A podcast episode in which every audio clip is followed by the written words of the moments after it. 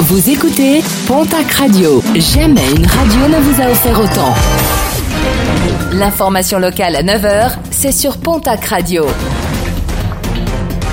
Bonjour Jean-Marc Courage Sénac.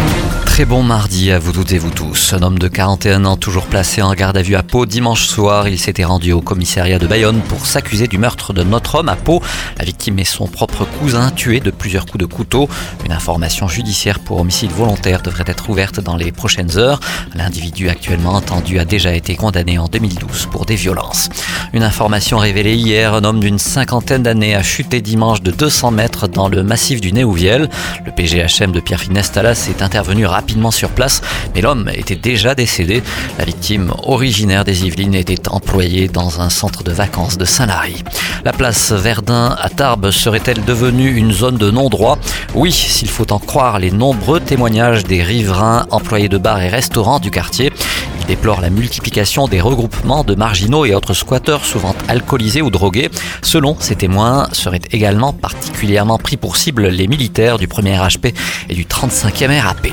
Beaucoup trop pressés, malgré les appels à la prudence sur les routes de la région, un automobiliste et un motard ont été interpellés après un grand excès de vitesse. 175 km heure pour le conducteur d'une Aston Martin à Balex en Béarn sur une route limitée à 80. 207 km heure pour un motard sur une Triomphe à Biel sur une route là aussi limitée à 80.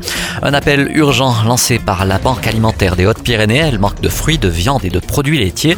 La nouvelle démarche anti-gaspi des grandes surfaces a une conséquence désastreuse pour les associations caritatives qui voient leur stock ne plus être approvisionné comme avant. 31 associations dépendent directement de la Banque alimentaire dans les Hautes-Pyrénées. Alors que la saison de chasse est ouverte dimanche, les chasseurs de la région confirment être débordés par la prolifération du sanglier, des animaux qui n'hésitent d'ailleurs plus à s'approcher et à investir certaines zones urbaines, une surpopulation qui engendre des problèmes de sécurité pour la population, mais également des dégâts agricoles orientés à la hausse. Certaines fédérations demandent d'ailleurs une dérogation afin de pouvoir utiliser la chevrotine.